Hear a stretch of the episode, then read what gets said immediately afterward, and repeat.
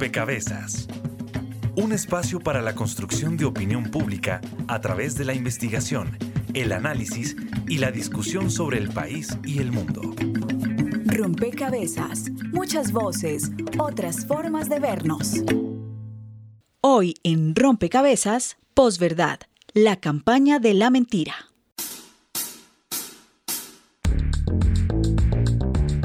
La Universidad de Oxford y el Centro de Publicaciones de la Universidad de Oxford escogieron una palabra que se ha vuelto viral, la posverdad, que ha generado mucha polémica porque hay quienes dicen que no, que la posverdad es lo que se llamó siempre el embuste.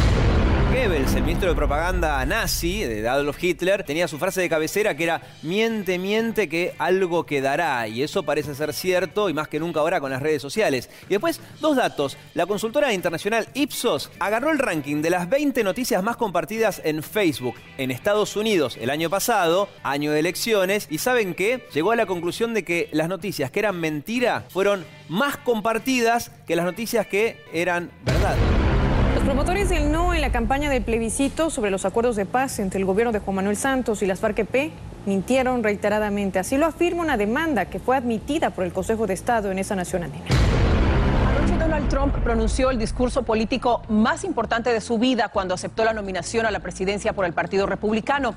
Mucho de lo que dijo sencillamente no es verdad. Y afirmó que el nivel de homicidios es el más alto en 25 años y mientras sí subió en ciertas ciudades como Chicago y Denver, pues las dos terceras partes de las ciudades más grandes del país registraron menos crímenes. Se trata de cambiar los hechos reales por unos hechos alternativos eh, que realmente, como decimos, no se ajustan a la verdad, pero que apelan a los sentimientos de la, de la gente. Entonces, principalmente es en política donde tenemos eh, la aplicación de, este término, del término de la, de la posverdad, ¿no? porque se ignoran los hechos que han ocurrido para apelar directamente a las emociones de cada una de las, las personas.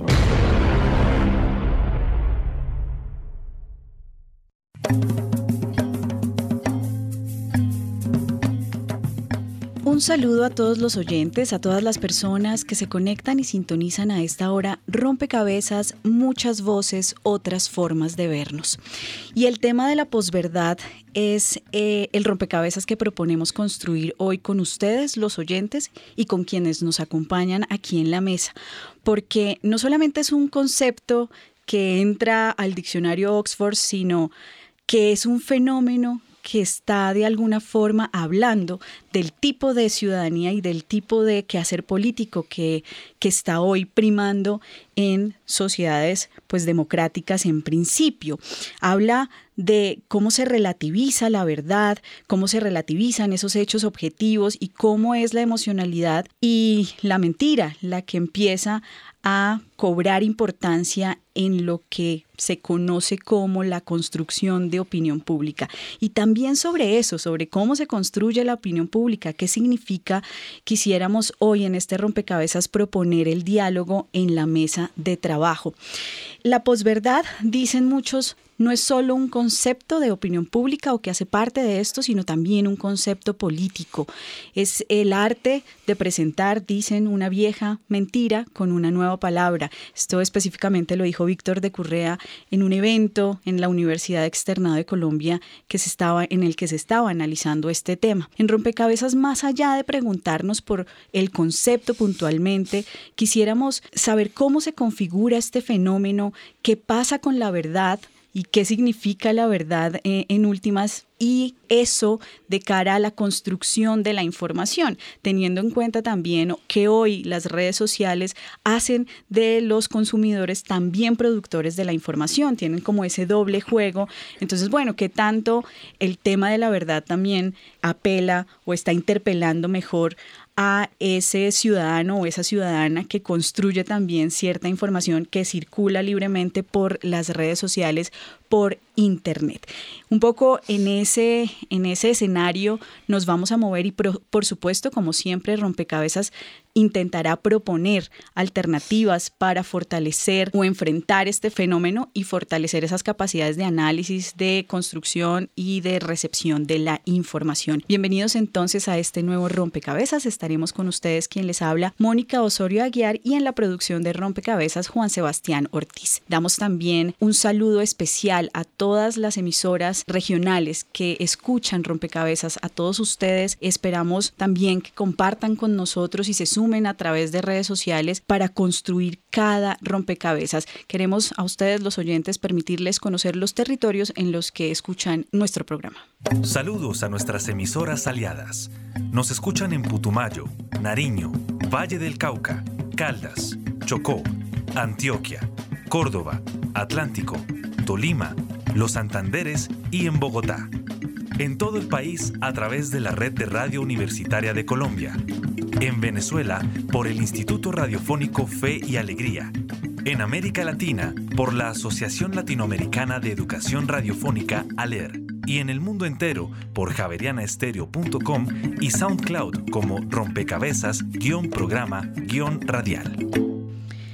Y desde ya también los invitamos a que a través de las redes sociales, en Facebook nos encuentran como Rompecabezas Radio y en Twitter como arroba rompecabezas reemplazando la O por un cero, se sumen y nos dejen conocer qué significa para ustedes la verdad en la información. Recuerden que la opinión de ustedes, de los oyentes, es fundamental también para construir este programa. Y además de ustedes, de los oyentes, están con nosotros quienes nos acompañan en la mesa y nos ayudan a conocer y un poco a comprender con profundidad esos problemas o esos fenómenos que, sugerimos en cada programa. Y quisiera para mm, empezar este rompecabezas darle la bienvenida a Daniel Valencia, profesor del Departamento de Comunicación de la Universidad Javeriana, quien investiga y está haciendo un doctorado en estudios políticos en la Universidad Externada de Colombia. Y Daniel quisiera darle la bienvenida a este rompecabezas con una pregunta y es, ¿cuál es el contexto político justamente que permite que estos fenómenos como el de la posverdad o fenómenos de este tipo en construcción de opinión pública emerjan y cojan, cojan fuerza. Bienvenido a Rompecabezas. Gracias, Mónica. El concepto no es nuevo, ni el fenómeno es nuevo. Es más un asunto de esa moda mediática que se pone a toda hora en moda.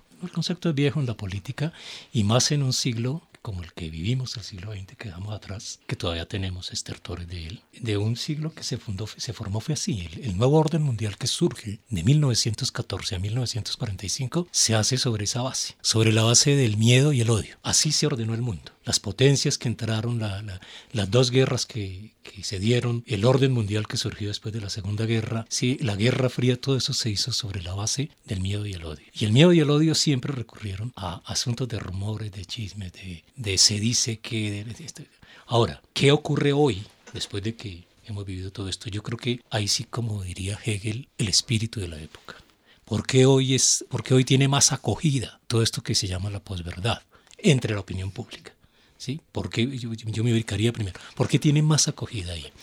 Es que el espíritu de la época es de, primero que todo, incertidumbre. La gran mayoría de los ciudadanos, aún en las más grandes democracias donde se conoció el desarrollo de del Estado Nacional, del estado de bienestar, de la economía, de todo esto, hay un mundo de incertidumbre que, como dice Bauman, lo más seguro hoy es la inseguridad. Es lo único seguro que hoy tenemos. Entonces es un mundo incierto, un mundo que se le acabaron todas las certezas laborales, sociales y todo eso. Y otro aspecto es pues la marginalidad en que muchas capas de la población, no solo en estos países pobres, sino en los países ricos, los fue dejando este, este capitalismo salvaje. Y por el otro lado, un desencanto con la democracia, un desencanto con la política. Entonces, ¿qué hace la gente hoy? Que la gente hoy, en ese desencanto, en esa incertidumbre, en esa marginalidad, prefiere antes que los hechos, las emociones las mentiras, prefiere que eso que se afirma se sienta como verdad, así no sea verdad, o por lo menos que eso que escuchan que afirma fuera la verdad que desearían que fuera. Digamos, en ese espíritu de la época como usted lo describe, en el que prima la incertidumbre, la marginalidad, el desencanto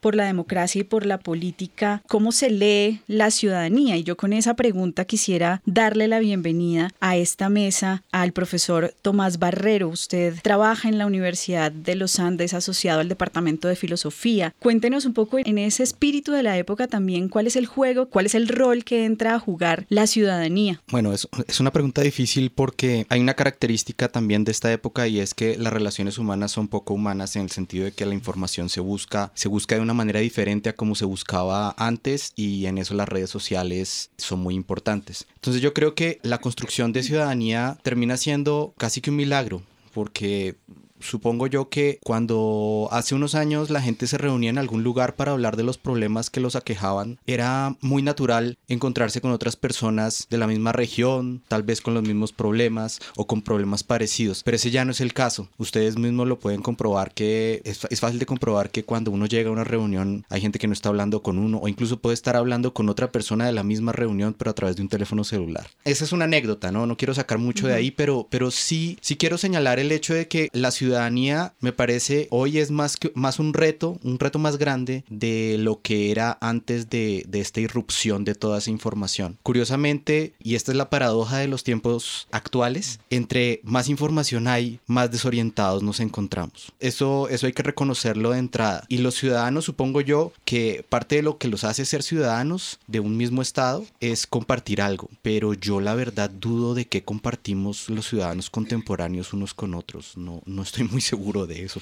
Bueno, siendo entonces la ciudadanía un reto en este universo, digamos, también que ofrece la red, ¿no? En donde hay muchísima información y habría que tener unas cualidades para decantar esa información y poder identificar qué es verdad o qué no. Pues rompecabezas aprovecha también esas redes para que los oyentes, los seguidores de nuestras redes sumen fichas en este rompecabezas y quisiera aprovechar su, su intervención justamente para permitirnos conocer la primera ficha que ponen los ciudadanos a través de las redes sociales y es que a través de una encuesta que hicimos durante la semana preguntando qué tanto de verdad hay en la información o cree que hay en la información que usted consume, 33% de las personas que respondieron dijeron que mucha verdad, el 67% dijeron que poca y 0% dijo que nada de verdad, es decir, atribuyen que hay algo de verdad en lo que se dice. Sin embargo, este porcentaje de poca verdad, un 67%, es decir, hay una conciencia en quienes nos contestaron esta encuesta y que hay poca verdad en la información que consumen y 33% que hay mucha verdad. Y ahí yo aprovecho la presencia de Sania Salazar, periodista de Colombia Check, para que justamente ustedes que son una propuesta de periodismo digital que está también, digamos, trabajando por cualificar la información que por la red, un poco que me ayude a analizar esta ficha que ponen los usuarios, pero también la reflexión que nos proponía el profesor Tomás sobre la cantidad de información, más información, pero menos orientación o más desorientación. Bienvenida a Rompecabezas, Ania me asombra y no el porcentaje del 67% de personas que creen que hay poca verdad en la información que les brindan los medios, porque pues ya hemos hablado mucho de que la gente le cree cada vez menos a los medios. Eso es muy grave, creo que eso lo vemos muchísimo reflejado en los comentarios que recibimos en las redes sociales de Colombia Check cuando pues publicamos ahí nuestros chequeos. Nosotros nos dedicamos a verificar la veracidad del discurso público. El ejercicio es primero tomar una frase de un personaje público y lo que hacemos es contrastando con documentos, con bases de datos, con cifras oficiales y de académicos, de investigadores, de centros de pensamiento, pues tratar de establecer qué tan cierto es lo que dijo el personaje o no. Y lo que me asombra es que lo contamos paso a paso, qué fuente utilizamos, eh, presentamos los documentos, ponemos los links para que la gente pueda ir a, también a, a contrastar la información. Y a pesar de que le presentamos todas las pruebas, digámoslo así, a los lectores, hay gente que dice en los comentarios simplemente si lo dice tal o cual político es verdad y punto. Pero la reflexión es, pero si le estoy mostrando las pruebas de que no es así, de que se equivocó, de que muy probablemente mintió con toda la segunda intención del mundo, porque le sigue creyendo. Entonces ahí es a donde va, donde lo ligo con los comentarios del profesor Daniel, con lo de las emociones, cero racionalidad, me apego a lo que, a lo que siento y a lo que quiero creer y a lo que decía el profesor Tomás sobre la construcción de ciudadanía. Mi percepción es que en medio de toda esta situación sí hay una alta responsabilidad de los ciudadanos a la hora de consumir medios de comunicación y siento que deberían estar muchísimo más preparados y, y hacer conciencia de eso, hacer reflexión sobre eso. Indudablemente pienso que los ciudadanos deben ser más conscientes de que se deben preparar para consumir responsablemente información. Sania, estoy de acuerdo con ese llamado que hacemos a la ciudadanía, pero también cuál es el rol del periodismo en esa configuración o protagonismo del fenómeno, es decir, en, en que un fenómeno como este, en donde prima la emocionalidad, en donde prima la mentira, cobre relevancia en la construcción de la opinión pública. ¿Cuál sería ese rol del periodismo en ese panorama? Pues es que, Mónica, se supone que la verificación es inherente al periodismo, o sea, se supone, y, digo que se supone porque en, en, la realidad no es así, pues no todos los periodistas verifican toda la información antes de publicarla, pero es el deber ser. Entonces, yo sí creo que a los medios nos cabe una cuota inmensa de responsabilidad, pero también pienso que por las condiciones en las que se ejerce el periodismo en Colombia, a veces eso no es tan fácil pedirle a un periodista que tiene que hacer tres o cuatro notas al día que verifique cada coma y cada cifra y de cada nota, pues es súper complicado. Por lo menos en Colombia, que es donde he hecho periodismo, sí creo que nos falta una seria reflexión al respecto y hacer, y hacer una especie de pacto con la ciudadanía en la que, en la que medios y ciudadanía se pongan la camiseta de ser responsables con la información que divulgamos y que consumimos. Sí, es que Daniel. Yo, yo, frente a eso tengo, en lo que dice Sania, yo lo que veo siempre es primero dos fenómenos, dos defectos del periodismo grande aquí. Uno, un periodismo de trinchera. Ese es problema grande y en países como estos donde hay una industria cultural tan mediocre que es que no es lo mismo, no es comparar el tiempo o el espectador o Caracol con New York Times. Es que Caracol y RCN ni siquiera se comparan en tamaño de empresa con el éxito. Así, yo que estudio esos temas, ni siquiera con el éxito, ¿sí? No, el éxito es una empresa fenomenal al lado de eso, son empresitas. Menos compararlas. Sin embargo, en medio de esa industria cultural tan mediocre de Colombia, uno es un, ese periodismo de trinchera. Es un periodismo en el afán de atacar, en el afán de descalificar al otro. Mejor ejemplo, cómo cubren la información con Enrique Peñalosa hoy en Bogotá y cómo la cubrían con Gustavo Petro. ¿sí? Es decir, uno ve ahí un periodismo de trinchera. Y eso pasa con todo, inclusive hasta con el deporte con las artes, con la cultura, con todo. Eh, no, no es un periodismo de verificación, de investigación, sino es un periodismo de pasiones. Y el otro, un periodismo de declaraciones, que es muy fácil. Periodismo de declaraciones porque es que yo entiendo, y que el tiempo que yo trabajé en el periodismo, y lo que me llevó al periodismo y lo que me sacó del periodismo, es que para mí el periodismo es investigación. Cuando yo inclusive veo en las asignaturas de las facultades una asignatura que llama periodismo investigativo, yo digo, eso es un pleonasmo. Periodismo de investigación, eso es una cosa. Esa debe ser la, la, naturaleza del periodista, pero primero que todo no tiene su formación y segundo no trabaja en una estructura informativa, en un sistema informativo que le permita eso. Entonces se queda en un, de, en un periodismo más fácil, declaraciones. De declaraciones, declaraciones, declaraciones, que lo que hacen que la, la gente allá en el fondo, por ignorante que sea, intuye que, que es una cosa muy fácil. Tomás. Daniel me hizo acordar de dos portadas de nada más ni nada menos de, de semana. Yo le voy a, a, proponer un juego a los, a los oyentes y es que descubran de quién está hablando cada una, porque me acuerdo perfectamente de cada una. Una decía no más balcón y otra decía el incomprendido. Pueden, pueden opinar, digamos, podemos hacer una, un pequeño sondeo para saber de quién estaban hablando, de qué alcalde de Bogotá, les doy esa pista, estaban hablando en la primera y de cuál estaban hablando en la segunda. Yo creo que sí, es cierto, todos conocemos las como las debilidades de los medios en Colombia, también sus fortalezas, que el periodista colombiano ha tenido que ser muy valiente, digamos, el periodista que hace bien su trabajo para, para poder hacer su trabajo como debe hacerlo. Pero yo, yo pienso también que hay, hay algo que yo quisiera señalar, sé que no es un pensamiento muy popular, pero creo que para eso es el debate. Estoy de acuerdo en que en este fenómeno contemporáneo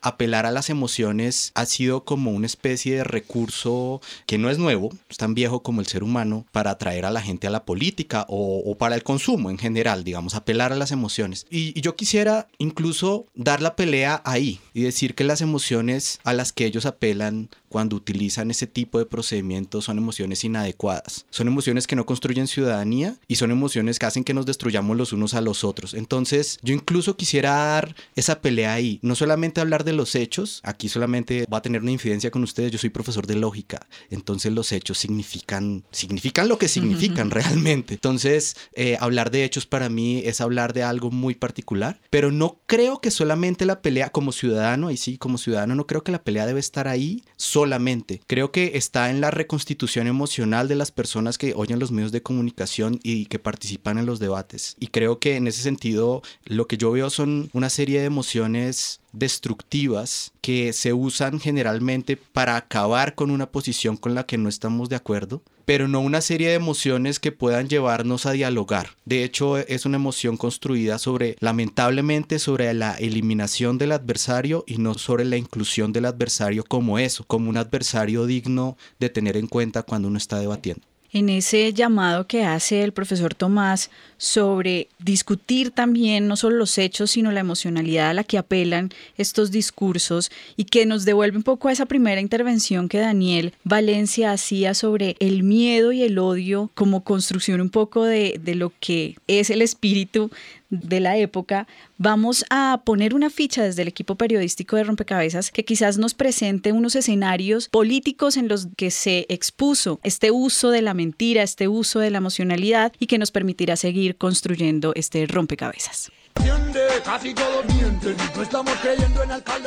En el 2016, el diccionario de Oxford señaló la posverdad como el concepto del año y la definió como los hechos objetivos tienen menos influencia en definir la opinión pública que los que apelan a la emoción y a las creencias personales. Carlos Muñiz, licenciado en Ciencias de la Comunicación y doctor en Comunicación por la Universidad de Salamanca en España, se refiere a cómo la construcción de discursos falsos es el principal elemento de la posverdad. Actualmente, para referirse a esa utilización en la elaboración de discursos políticos, sobre todo, de elementos que no se relacionan tanto con hechos reales, con datos reales, sino con elementos con una construcción del discurso que está haciendo apelaciones más a las emociones y muchas veces, o casi siempre, vinculado con aspectos que no tienen por qué ser verdad, incluso de hecho directamente con mentiras. En el mundo existen ejemplos concretos. El resultado del plebiscito en Colombia evidenció cómo una propaganda puede ser el empujón para decisiones emocionales. Otros casos influyeron en poblaciones globales, menciona Muñiz, como la elección de Donald Trump y el caso del Brexit. No estamos creyendo y todo parece corrupto. No creo en el que vendió sus ideales para ser un podemos ver cómo se ha destacado mucho en ciertos contextos electorales actualmente,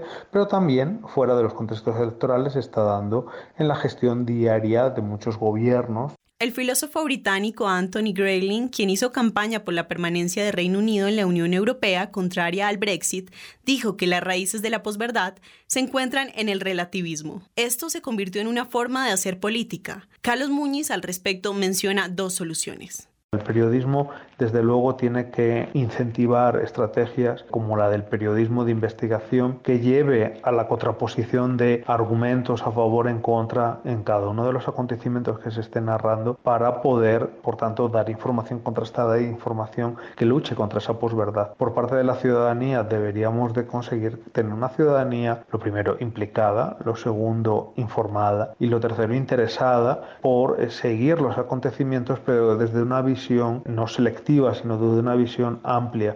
Tengo la sensación de que todo es invención, con montones de mentiras crean ilusión. Informó para Rompecabezas María Gabriela Novoa y Daniel Garrido. Que hay que votar a por él, que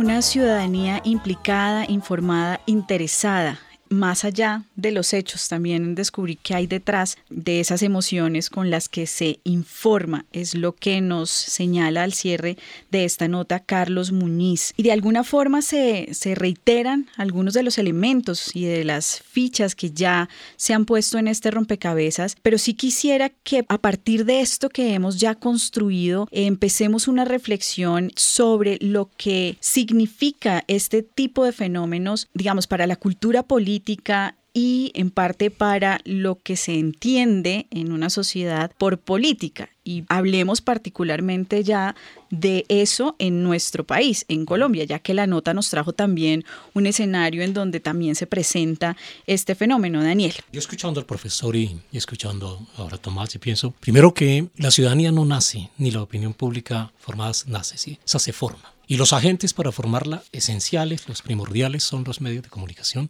y la escuela. En un caso como el colombiano, ninguno de los dos cumplen a cabalidad ese, fenómeno, ¿no? Que cunde en la gente, en lo normal de la gente, el miedo. Ahí sí, como decía Nietzsche, la verdad es fea, no gusta. Y otro poeta, Juan Manuel Serrat, dice, la verdad siempre es triste, lo que no tiene remedio. Naturalmente el ser le huye a eso, por naturaleza el ser le huye a eso, a ese feo de la verdad. Y quiere pastores, quiere eh, aduladores, quiere agitadores que le saquen de la verdad. Y para eso está el periodismo y los medios y la escuela, precisamente para traerlo acá, ¿no? Venga y enfrenta la verdad, venga y asume la verdad. El problema político es con la democracia. Yo lo que veo con todo este fenómeno de la posverdad es que se están usando las armas de la democracia, la libertad de expresión, la libertad de prensa, el sufragio, para destruir la propia democracia. Eso es lo grave porque los políticos encontraron o se amañaron ya a sacarle partido a la desinformación. Encontraron que es una gran estrategia para estar vigentes, la desinformación. ¿Sí? Que la gente le gusta allá en el fondo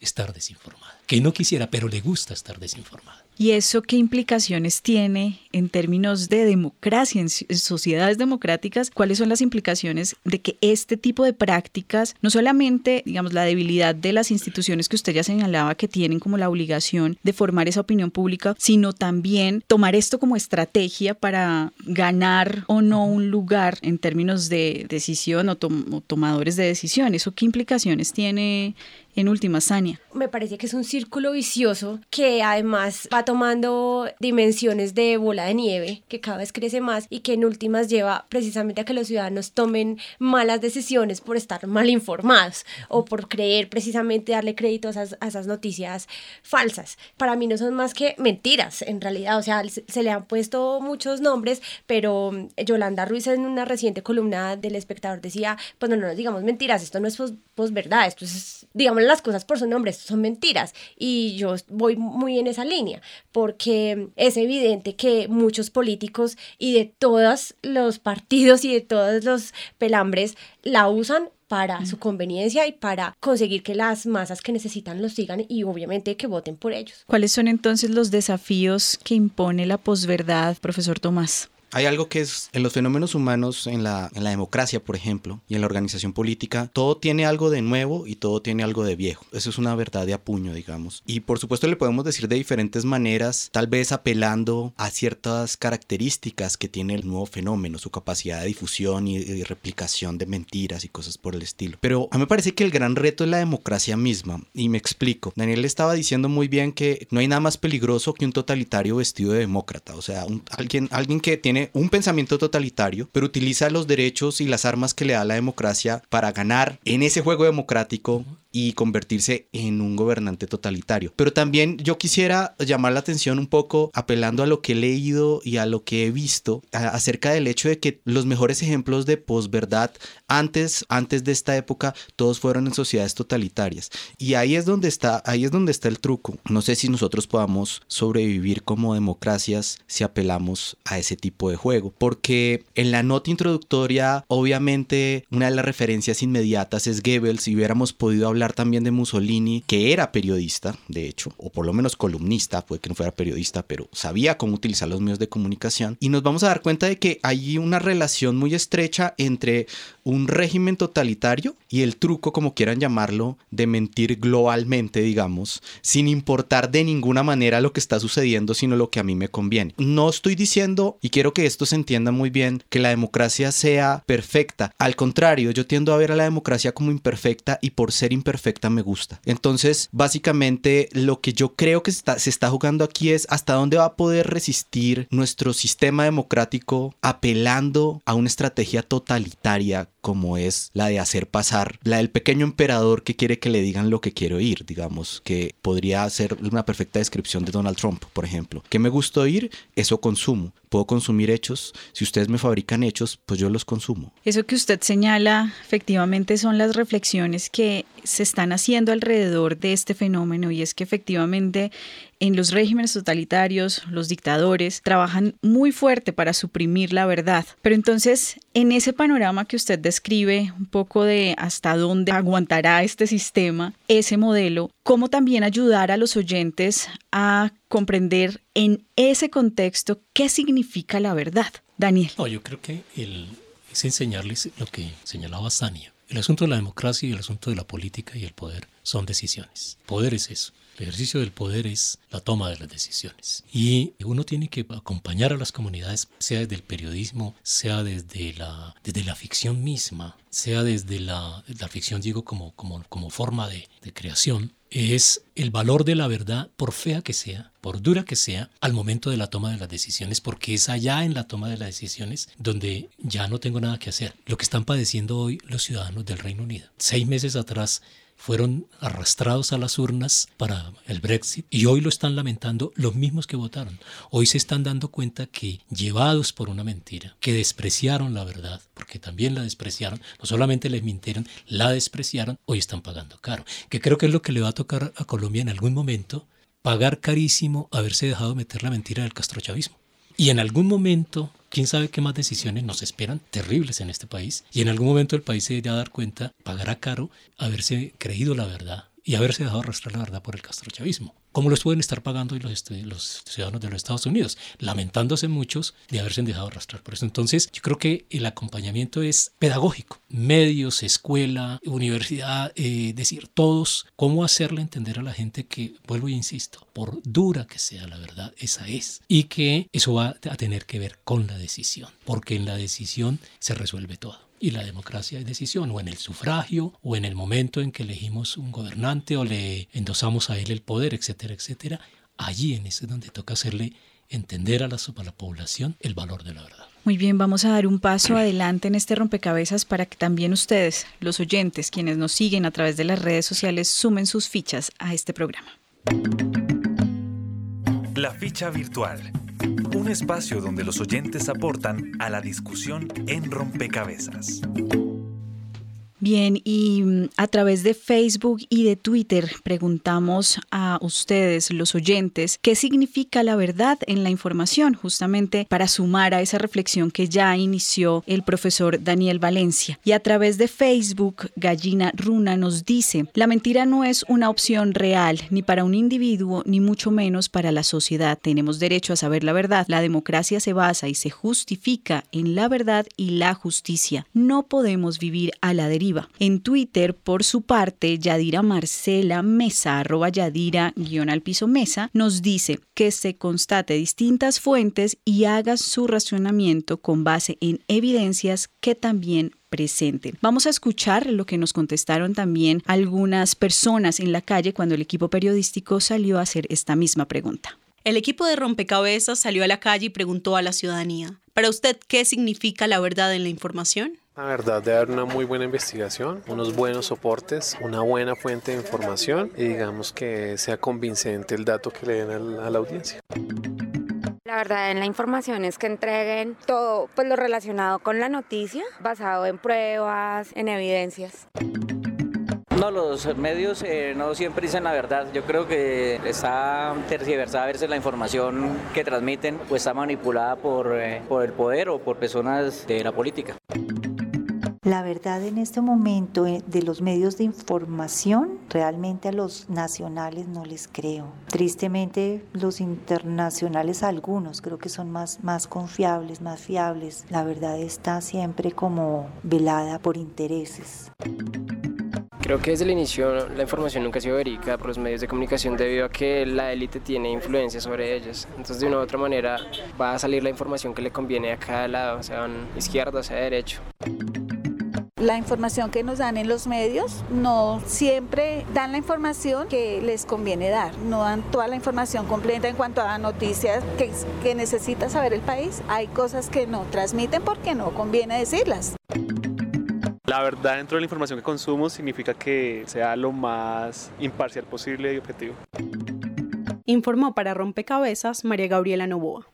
Y además de estas opiniones, también se suma a este rompecabezas a través de Facebook. Recuerden que en Facebook nos encuentran como Rompecabezas Radio. Cristina Peláez Ángel, que nos dice a la pregunta ¿qué significa la verdad en la información? Dice ella que nos cuenten o muestren un hecho que sea verificable y que no sea para perjudicar o beneficiar a alguien o algo. Estas son las fichas, las opiniones de las personas que siguen las cuentas de rompecabezas y que nos permiten también entrar en un escenario de, bueno, hay una gran responsabilidad que le atribuyen la mayoría de opiniones a los medios de comunicación, pero claramente también hay quienes eh, dentro de esas opiniones señalan eh, lo que esperan, lo que buscan y de alguna forma están diciendo su papel en, ese, ejercicio de buscar información y de producirla al mismo tiempo.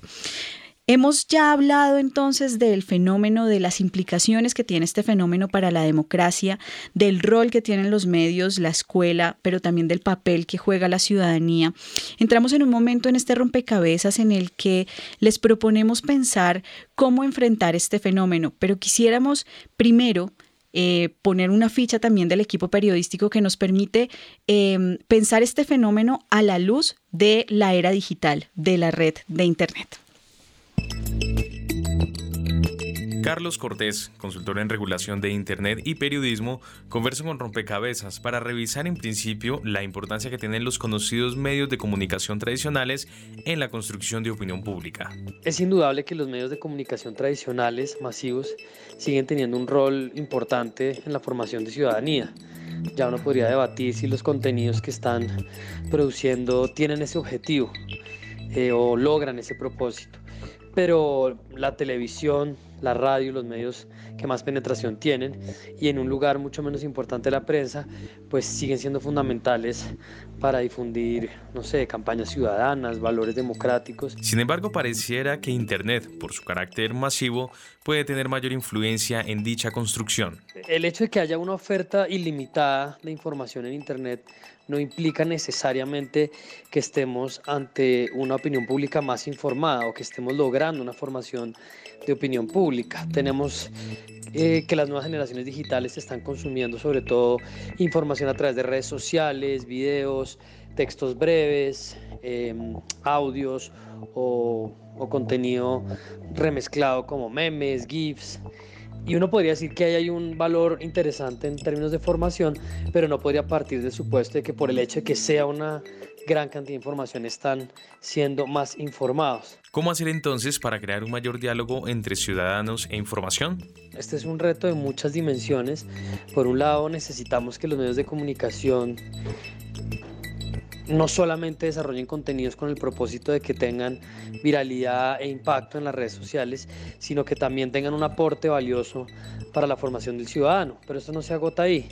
Creo que es un, es un reto también para los ciudadanos que no pretendan que esto venga simplemente de, de los medios o de otro lado, sino que ellos mismos asuman el rol de empezar a acceder a información que les permita desarrollar mayores criterios, tener una perspectiva más crítica, poder participar más activamente como ciudadanos. Es realmente una combinación de muchos factores. ¿Cuál será el peso de Internet en un futuro? Carlos Cortés, consultor en regulación de Internet y periodismo. En Internet existen incentivos que facilitan que cierta información de muy baja calidad se, promueva y se mueva muy fácilmente en redes sociales. El problema básicamente es que, que en el futuro o en el desarrollo de Internet tenemos que empezar a encontrar alternativas para financiar contenidos y para generar atención y audiencias que no pasen únicamente por, por la viralidad o por el mayor nivel de interacción. ¿Cómo leer entonces la posibilidad que existe de publicar libremente información por parte de cualquier ciudadano? Desde todo punto de vista yo pienso que el hecho de que exista una tecnología abierta, descentralizada y con unos costos bajos de entrada para el consumo y difusión de información, de conocimiento, de contenidos, es bueno. No podemos pensar que el hecho de que haya un control en la información va a asegurarnos de que no va a haber tergiversación. Esa es una, esa es una, esa es una falsedad. Aunque el debate está abierto, sí parece haber una necesidad de hacer un llamado a los ciudadanos con el propósito de llamar la atención respecto a un mayor criterio en el acceso y el consumo de información.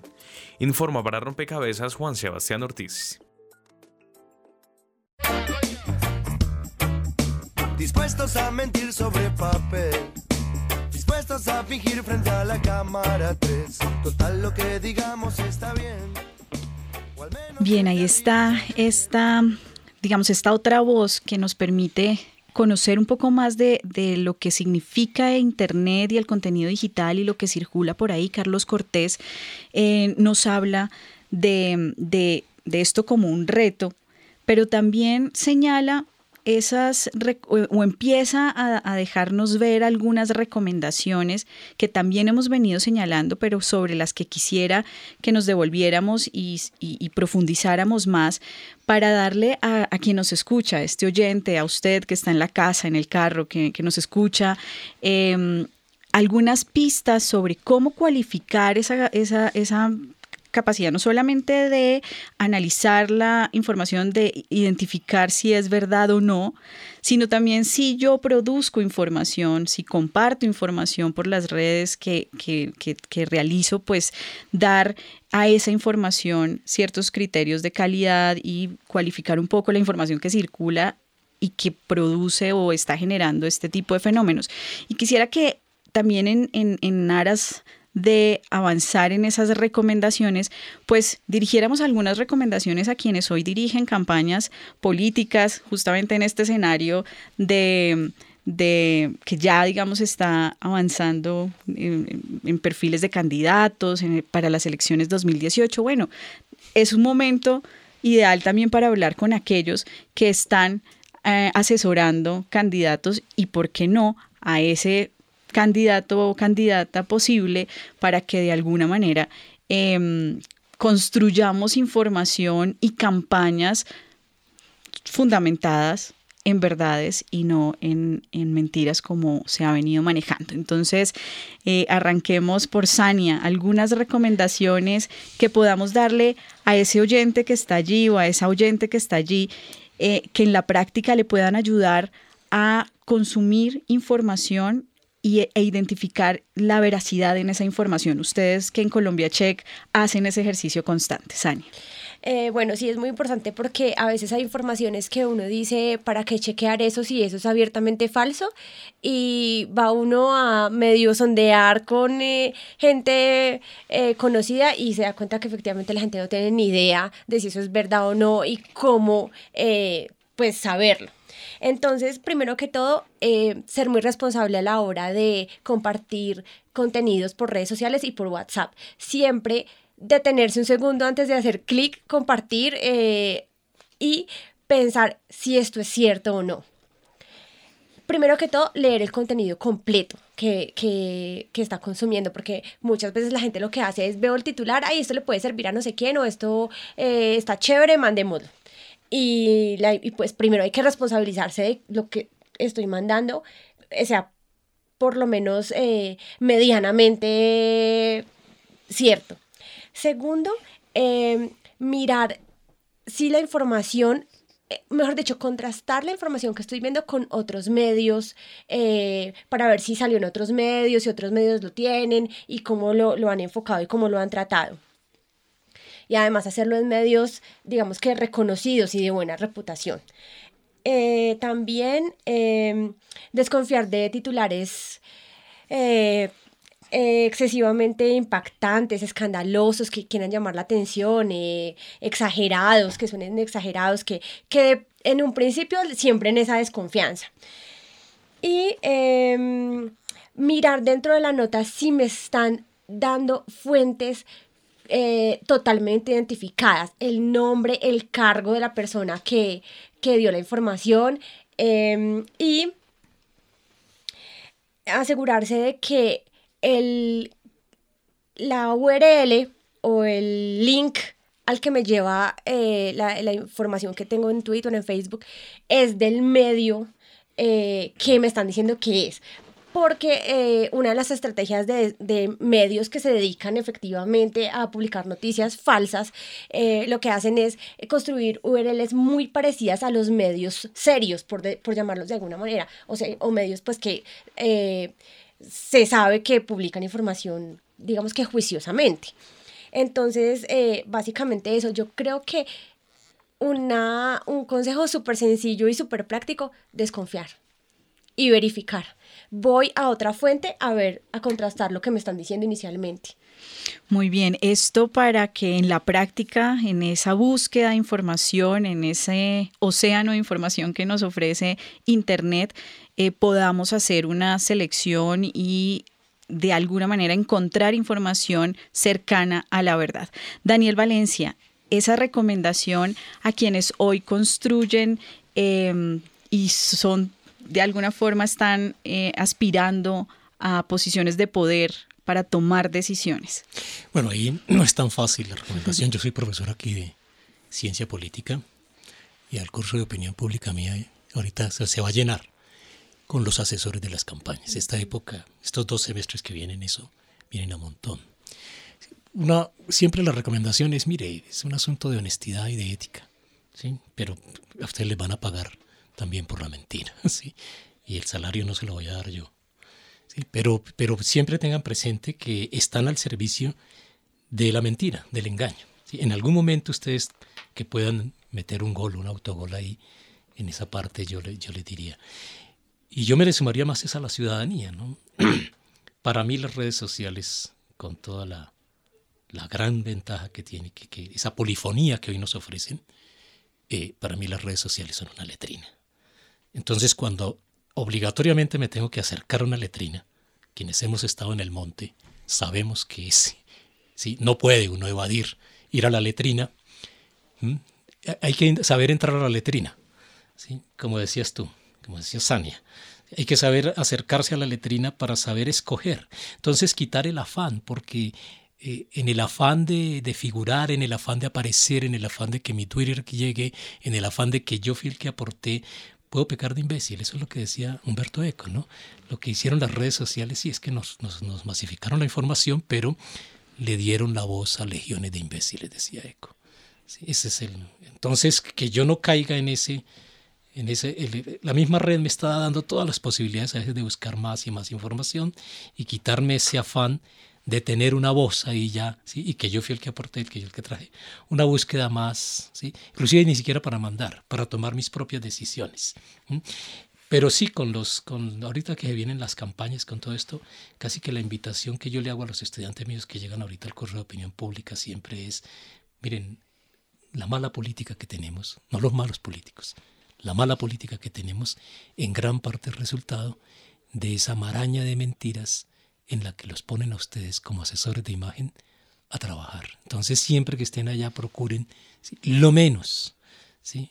cuando uno anda en el barro, procure untarse lo menos que, que pueda, ¿sí? salir. Tomás, para, qué pena, Sania, yo interrumpo para sumarle un poquito a lo que dice el profesor.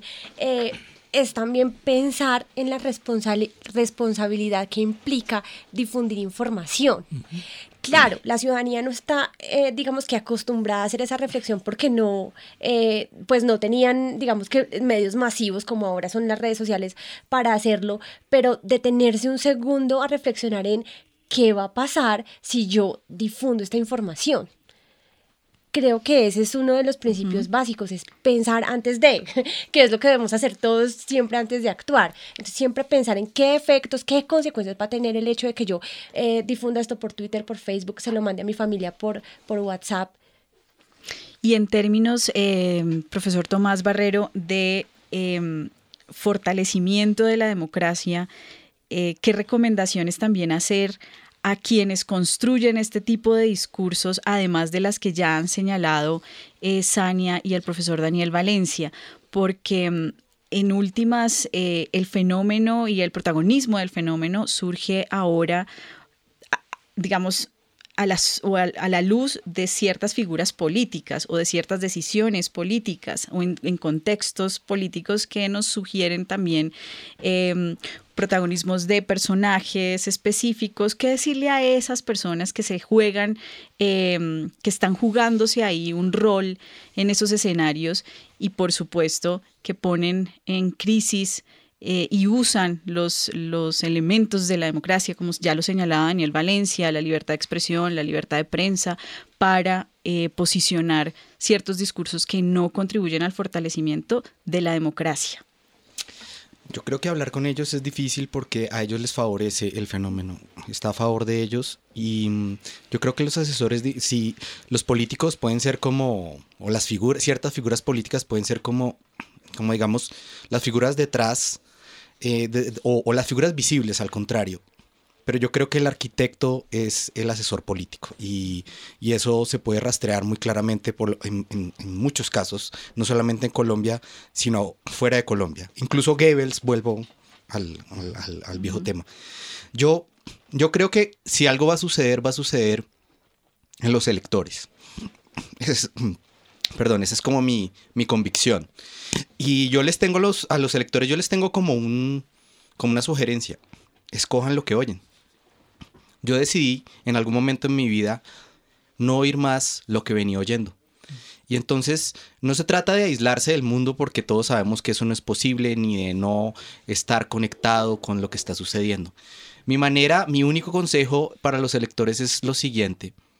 Confíen mucho más en las emisoras pequeñas, confíen mucho más en emisoras como las emisoras universitarias, confíen mucho más todavía en emisoras como la Radio Nacional, porque lo que es interesante es que en esas emisoras y en esos medios pequeños, el periodista no es una estrella, sino el invitado es la estrella. Y eso es interesante, porque de alguna manera, si algo va a surgir de la entrevista es del entrevistado no del entrevistador propiamente hablando, pero yo, pues digamos, por lo menos en esas entrevistas y esos debates políticos.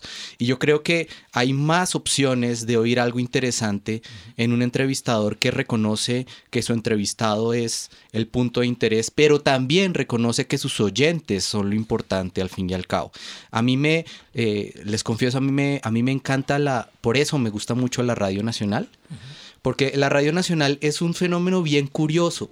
Es, eh, uno supone que va a encontrarse con, con la letrina de las redes sociales y encuentra una cosa completamente diferente. No porque la gente no esté en desacuerdo, sino porque la gente llama en una actitud completamente diferente a la gente que llama a otras emisoras. Entonces, alguien desde Cómbita, incluso desde la cárcel de Cómbita el otro día, me llamó muchísimo la atención alguien que estaba llamando, un guerrillero que estaba llamando de un celular desde una cárcel, hablando del proceso de paz. Y sin embargo, ese guerrillero no tenía nada que ver con lo que generalmente oye uno en otros programas de debate. Y por personas que no son guerrilleros, sino personas que simplemente están en un trancón en Bogotá y deciden, bueno, voy a llamar, no sé, a Julio y voy a contarle lo que estoy sintiendo en este momento. Ese tipo de periodismo yo creo que ha hecho mucho daño, pero creo que hay una reversa. La reversa, en mi opinión, es la radio comunitaria es la emisora pequeña y al final es el volver a estar juntos. Para mí la radio, la radio, la radio tiene algo de íntimo que es eso, ¿no? Es estar como estar hablando con alguien, como estamos haciendo ahora. Ustedes nos van a sentir hablando porque en realidad eso es lo que estamos haciendo. Y yo creo que las redes sociales no tienen eso. No, por supuesto puede ser que con el tiempo uno se vuelva conservador o que, o que piense que todo tiempo pasado fue mejor, pero a mí me gusta recuperar la voz porque porque la, verdad misma, la mentira también, pero la verdad es un fenómeno humano. Sin seres que no hablan, no hay seres que digan eso es verdadero.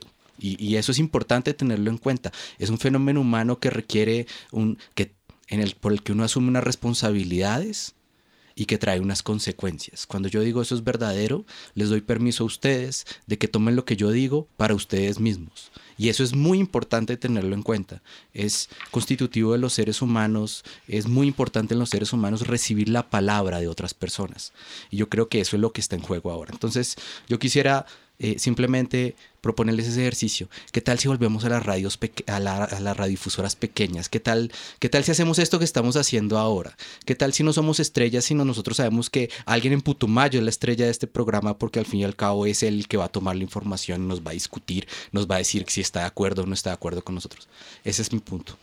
Muy bien, pues con estas recomendaciones para seguir construyendo este rompecabezas como lo invita el profesor Tomás Barrero eh, en las conversaciones que surjan a partir de la escucha de estas palabras, poner como protagonista la voz, la palabra, pero también saber acercarse a las redes sociales e identificar las formas de, eh, como ya lo señalaba Sania, de verificar, de contrastar la información y de quitar el afán de el protagonismo, como lo señalaba Daniel. Con estas recomendaciones cerramos este rompecabezas, no sin antes agradecerles a ustedes que nos acompañaron a construirlo, a comprenderlo. Tomás Barrero, profesor asociado del Departamento de Filosofía de la Universidad de los Andes, Daniel Valencia, profesor asistente del Departamento de Comunicación de la Universidad Javeriana y Sania Salazar, periodista de Colombia Check. Gracias a ustedes por ayudarnos a construir este rompecabezas y por supuesto a ustedes los oyentes que también participan a través de las sociales. Estaremos con ustedes en una próxima emisión. Recuerden que estuvieron Mónica Osorio Aguiar y en la producción de Rompecabezas Juan Sebastián Ortiz. Rompecabezas. Una producción del CINEP, Programa por la Paz, la Pontificia Universidad Javeriana y la emisora Javeriana Estéreo 91.9 FM. Rompecabezas, muchas voces, otras formas de vernos. Los paisajes sonoros de Rompecabezas cuentan con audios tomados de distintas fuentes. Para conocer el origen del material, diríjase a www.cinep.org.co.